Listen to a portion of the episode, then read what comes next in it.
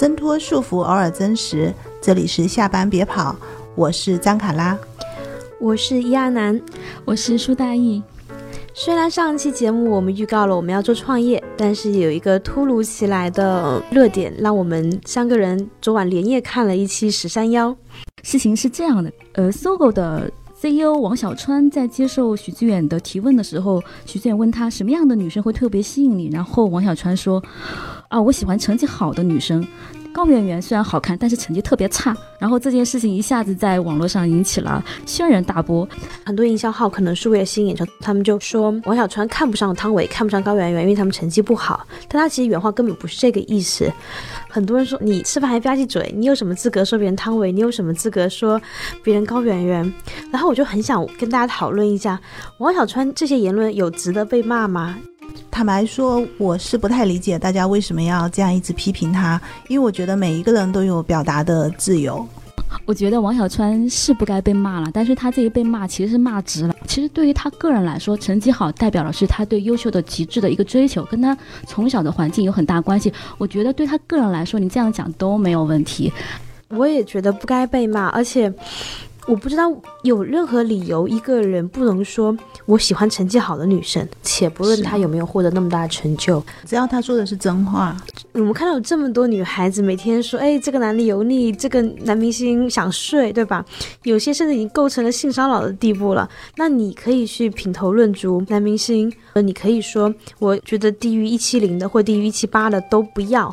我的感觉其实就是，如果不是这样一个骂战。我可能根本就不会去关注这个节目，我可能会错过王小川这么有意思的一个人。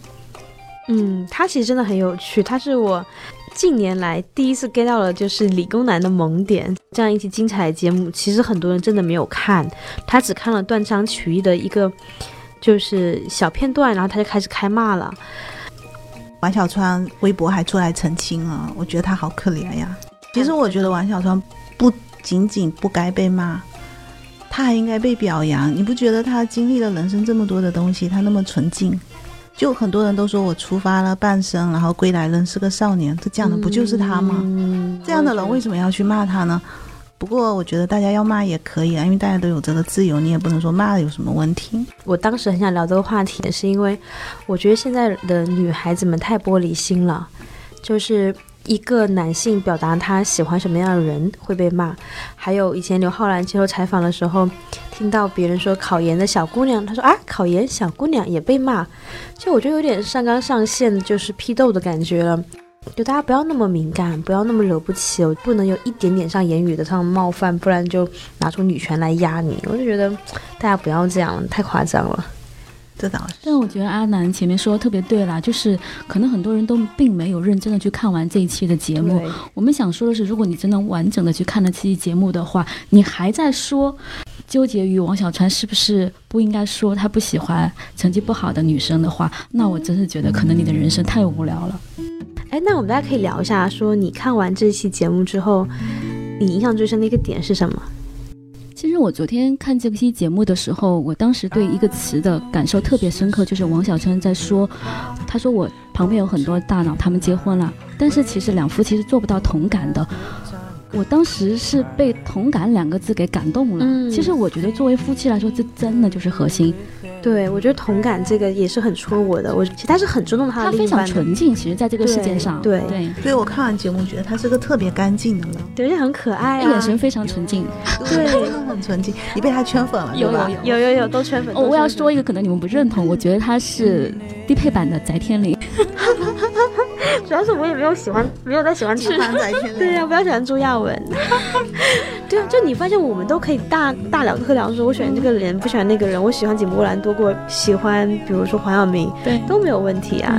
哦，对了，我还要说一个他特别可爱的一个点，就是，呃，我记得他的节目里说他的世界观能解释所有东西。然后许主任问他说：“你有没有什么觉得困惑的？”他说：“哦，有啊，最困惑的时候就是搞不懂女孩子嘛。”他是很真情实意的在谈恋爱啊，我觉得。对，我记得，他智商那么高，情商那么高，但是呢，他又要那么作，把自己搞得很惨。但是我又那么喜欢，我又那么喜欢他，哦，我觉得简直就是偶像剧啊！然后霸道总裁被他折磨，对他搞定了一切事情，但是他就偏偏在女孩子面前受挫。你是要把他征？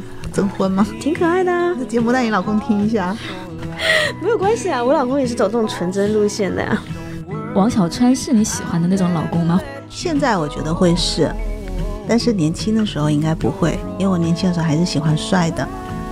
说到这个类型的话，我觉得因为太抽象了。倒是说到王小川本人的话，其实我要说还是蛮喜欢的。比方他谈到孙悟空的时候，还有他谈到就是两个人之间应该共建什么样一种感情世界的时候，我觉得哇，其实我真的很喜欢他讲的那个世界。但是其实要说，我们都是已经到这个年纪，而且有婚姻的，然后你要想的是那种年轻的小姑娘，她会不会喜欢这种类型？我觉得看网上对她的骂声来看，并不喜欢吧，觉得说你有钱很了不起的。嗯，他不难看，但他肯定没有像李刘浩啦，对那些那么好看，就很容易被骂。包括我想说，包括许志远有段时间经常被骂，我就很想说，推荐他做一个果霜焕肤，可能就会好很多。就是现在人实在太看脸了。哎，那那个大一，你看完了整期节目之后，你觉得你最大的收获是什么？我觉得最大的收获是，嗯，我看到了一个天真的人，从他二十到三十到四十，不断的在成长跟发展，而且还保持那份天真。我最深刻的感觉就是他的简单，因为有个互联网的大佬告诉过我，复杂的人都干不了大事。中枪。我觉得王小川就特别好的诠释了这一点，因为他的简单，所以他可以一直留在搜狐。因为他的简单，他可以在很恶劣的环境下吭哧吭哧的把这个事情做成了，可能换成其他人就不行。嗯，但我还真想说，简单分两种，一种是郭靖那种傻乎乎的简单，还有一种真的是看透一切之后简单，像张三丰那种简单。对，他是觉得那些复杂是没有用的。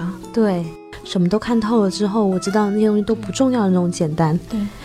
我觉得看完节目之后有两点啊，是我会跟我朋友去推荐的。嗯，就一个是钝感力，王小川他自己说他是有钝感力的，可能很多人不知道他钝感力是怎么来的。我给大家做个前情提要，就是他在搜狐其实并不是一直过这么开心的，有经历过好几次的起起落落。最早说他想做浏览器的时候，被他们的老板张朝阳强烈反对。后来就直接把他打入冷宫，解除他的职务。听说他最低谷的时候，只能擦桌子思考人生。因为我是一个很喜欢心情不好就辞职的人，人生已经吃了太多不该吃的职。我想说，是到底是什么样的钝感力？他其实受到很大的委屈，因为当下你明明知道自己做的事情是对的，但没有人支持你，怎么去忽略这一切的委屈，坚持下来，最后证明了自己？我是觉得呢。因为你去一个新的环境，可能就没有这样的机会。你要开始新的工作。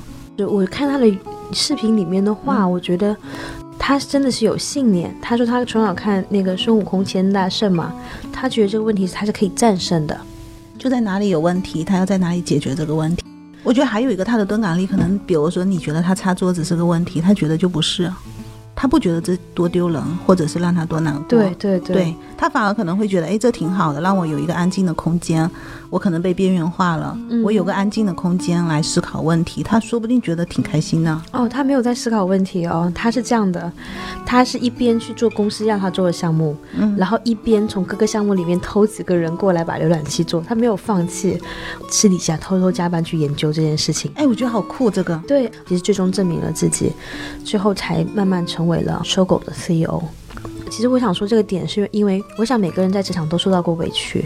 嗯，对，肯定都会有。但我就在想说，如果是其他人，很多人可能就真的会选择一条捷径。我还记得他之前有说，他说他其实不是选择的问题，你记得吧？他说他从小就是要在最好的地方，比如说在成都七中，然后到清华，最后他连他要考研究生什么实验室的时候，他说他就要看哪个实验室的分最高，他就去拿。所以他跟许志远说，其实不是选择的问题。而是他就是要去最好的那一个，可能他当时觉得他可以在搜狐把这个浏览器做到最好。还有一个超精彩的点是，刚刚节目刚开始的时候，我今天跑步机上边看，我就忍不住鼓起了掌。居然问他什么问题来着？我稍微有点忘了。说大意是你一直以来这么优秀，会不会有什么反作用？你会不会有什么不好的地方？比如说你过分优秀和成功了，你会丧失很多狂野的想象力。然后我看到王小川的嘴角往下撇了一撇，他说：“假命题推出任何命题，他说这个没有意义。没有办法证实，也没有办法证伪。对，然后许炫说：“哎，那你就不爱幻想吗？”然后王小川说：“我喜欢想以后，我不会去想不可能改变的事情。”我觉得这一仗文科生完败啊！虽然我是文科生，我对这个东西的领悟没到那么精微细碎。我觉得 就觉得聪明人跟我不是一个世界，我懒得去理解。对啦，其实我们这一直跑题了。我们本来是要聊聊看，就是由王小川想起来的择偶观嘛。嗯，哎，那我们要不然调转枪头聊聊看，你们现在觉得什么样的异性是很适合结婚的？我现在觉得王小川就很适合结婚。那不是同样一个王小川，我们每个人看的点可能不一样。王小川对你来说意味着什么？高智商还能够很简单。嗯。我是觉得他还蛮可爱的，说真的，就是他在很苦恼说为什么这女生那么作，我还那么喜欢她的时候，还有他说给那个阿福狗胜利的时候，给全公司放了一个狗狗生日的那那么一个假期的时候，但我会忍不住想，我觉得他可爱是不是基于他已经成功的前提下？你觉得他是一个很好的择偶的对象吗？这道题有点难，大一先来答一下。嗯。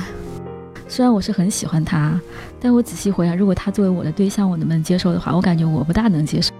有两个点，我就觉得我就不能接受，或者说我觉得我希望我的对象是沉稳一点，比方说 沉稳一点。对，虽然这个矛虽然是矛盾的，但是我也清楚，嗯，许志远进他的办公室的时候，第一件事情是他让许志远去看他的金鱼。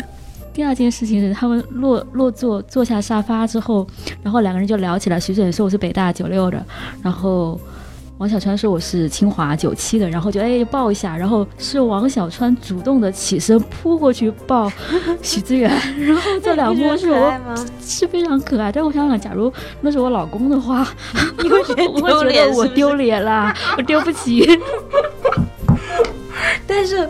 但是他的这些就是有一点书呆子的行为，哎，学名叫什么 nerd 什么之类的，对对，就是《生活大爆炸》里面的 Sheldon 本人的行为。对，但是呢，因为 Sheldon 长了张脸，你怎么样都萌。但是呢，王 小川兄可能就可怜了一点，虽然他长得也不差，但他就觉得嗯，这个有点怪怪的。我觉得还好，他这个行为不会让我很反感，但是长相真的不行。我觉得长相好的男生做什么都 OK。我觉得他要是能听到我们这期节目，应该疯了。而且我我特喜欢特自私的人，因为我觉得这种人他对特明白自己。其实你知道吗？择偶里面一个很重要的就是我不喜欢很无私的人。对，就比如《芳华》里面，嗯，我绝对没有办法喜欢男主角，真的明白了。哎，那你们觉得除了就是人要自私一点，还有什么是雷区就不能犯的吗？嗯，喜欢特别专注的人，所以这个也是王小川身上那个天真跟专注和什么吸引我的地方。嗯，我非常喜欢，和也是他可爱纯净的那一面。反过来说，其实跟专注这种品质是很相似的一种类类同的专那种素质，我比较喜欢这种。我在小时候还是喜欢帅，还是帅。对，哎，不是，但是我小时候特别喜欢有才华的人。你怎么鉴定有才华？你那么小，你知道什么？我都不说别的，只要他看的书很高深，我就觉得他很帅。说到才华这一点，我觉得也是我一直特别特别看重的。就我会觉得说，能写诗的人，在我看来是一种天赋啊。对我小时候很喜欢人家会写诗，因为我老公就会写，然后当时觉得他酷呆了，因为他还是个工科生。但是我现在可能就。不一定会喜欢这样的人了！我现在会喜欢，呃，兴趣比较丰富的，能够让我觉得补一些我的短板。嗯，比如说我不了解的某个世界，你特别了解。比如说。特别会唱歌的，嗯，各种只要我缺乏的，那我想说，我想说，我现在已经变得特别实际。就是你当初会写诗，OK，我很喜欢你。你现在会算账和理财，我就很开心。是的，就是你能够让我偷懒，不是能够让我别操心。但我忍不住要举一下手，我突然觉得这一幕很荒谬。我们三个已婚妇女在这边大谈择偶标准是有什么用呢？可以啊。他们以后要拍点什么偶像剧，专门给这种我们年龄人看的时候，啊他就可以知道怎么塑造男主角呀，你这个利益提升的很好。对吧？嗯，刚才我们说的自私这一点呢，我觉得是第一点。第二点的话，在我心里面，我觉得特别重要的就是这个人他是不是具备非常好的金钱和时间的观念，就可能对时间和金钱的把控精准到某种程度，比方说。一分一厘或者是一分一秒都清清楚楚的知道它的价值和它应该应用的价值，就好像一个游标卡尺那样精准。那我觉得在我心里面，它是具备了优越于我的一种特质，我觉得就非常重要。哎，我听起来就觉得很帅耶。我也觉得，哎，我觉得真的是只有这样的人才能获得成就。我自己就很奇怪，我每天跟自己说，我我每天跟自己说，你要每天看书半个小时。每天早上我说啊，晚上我来看书吧，临睡前看半小时。然后每天晚上我困了，我就跟自己说，明天我早一点起床，我早上起来看书半个小时。然后呢，早上我又跟自己说，晚上反正就是日复一日，年复一年，大概一年看不了几本书。我就特别特别羡慕那种能把时间规划的很清晰、有掌控力的人。从过来人来讲，我觉得我老公这方面做的真的是很好的。他之前呢，每天他必须要去健身四十五分钟。然后，当我女儿这个小升初的时候，她觉得她需要更多的时间去监控她的学习，她就可以把她的健身时间调整为半个小时，而且早上去跑了十五分钟，晚上去跑十五分钟，都能够控制得非常好。完蛋了，我们家两个人都是乱七八糟的人，估计这一生可能要惨淡收场。但是她可能有非常重要的其他的点。对的，我就很想补充第三点啦。我觉得，呃，因为我们三个都算是婚姻生活还是比较健康，也不是说多多优秀，是比较健康的婚姻生活吧。那，呃，如果要分享一点经验出来的话，我觉得善良也很重要。善良可能听起来很土啊，但是具体怎么评断一个人善不善良呢？我们都知道，很多女明星嫁了豪门之后，有的过得。很幸福，有的就是可能闹剧一般的收场，晚景凄惨。那你怎么分？到底这个豪门值得嫁不值得嫁？我记得邱淑贞讲过，她怎么看她老公。她说她老公在经公司经济不好的时候，都绝对不会克扣员工的工资。哇，我觉得这个真的很赞，嗯，很让人感动。对，而且我会觉得她真的是挺聪明，代言诗人。我也觉得善良很重要。我记得我刚跟我老公结婚的时候，其实是有很强的磨合，然后当时磨合的都觉得要离开他，但是那个时候唯一让我觉得心里很打动我的是，他当时他有一个女同事，她怀孕了，然后他就在他的所有的项目里面都加上他的名字。他和我分享这个故事的时候，我就觉得特别感动。嗯。就我觉得以前会有一些老派的那种，就是相亲指南说，你看这个男的好不好？你看他对怎么对他家人。但其实很多人只对家人好，不对其他人好的。他对他妈妈很好，可能就是妈宝男，可能是个灾难。嗯在跟他相处的时候。要特别的观察他对周边的人是什么态度，尤其是当你跟他一块儿出去的时候，当面对一些可能社会地地位略低于你们的人群，他是什么样的一个态度，就特别能看出这个人的品性是不是真的是发自内心的是善良的，是质朴的。我终于有机会安利一下我老公了，就他真的是，他不仅是说对不同处境人都很好，我觉得他是一个真正心里面甚至没有阶层概念的人。他对大家真的是一一模一样，他不会说因为你过得比较惨，我特地过来怜悯你一下，或者说我可怜你一下。他他甚至没有这个概念，他就是觉得理所当然的。他每次别人睡觉，他一定会把门很轻很轻的去开关，不会吵到别人。然后比如说我们以前坐到操场上闲聊，然后有阿姨过来找你要水瓶，可能水还是满满的，他就会赶紧喝完，然后双手把瓶子给人家。就是他真的是对所有人都蛮好的。那他对大家都好，他没有理由对我不好啊。所以说善良是最重要的一点，是不是？嗯，我希望是啦。我 我也觉得是，我觉得是。对，嗯。好，夸完老公，那我们今天就到这里。我们这期节目以王小川该不该被骂作为开头，竟然一路延伸到了什么样的老公值得嫁，也真的是很符合我们这档节目一直以来婆婆妈妈的主题呢。好的，那我们再做一个可能又会被打脸的预告。下一期节目我们真的洗心革面，想要脱离家庭话题，我们打算聊一聊怎么样实现职场转型。请大家相信我们，继续关注我们，谢谢大家晚安，晚安。大家晚安。这里是下班别跑。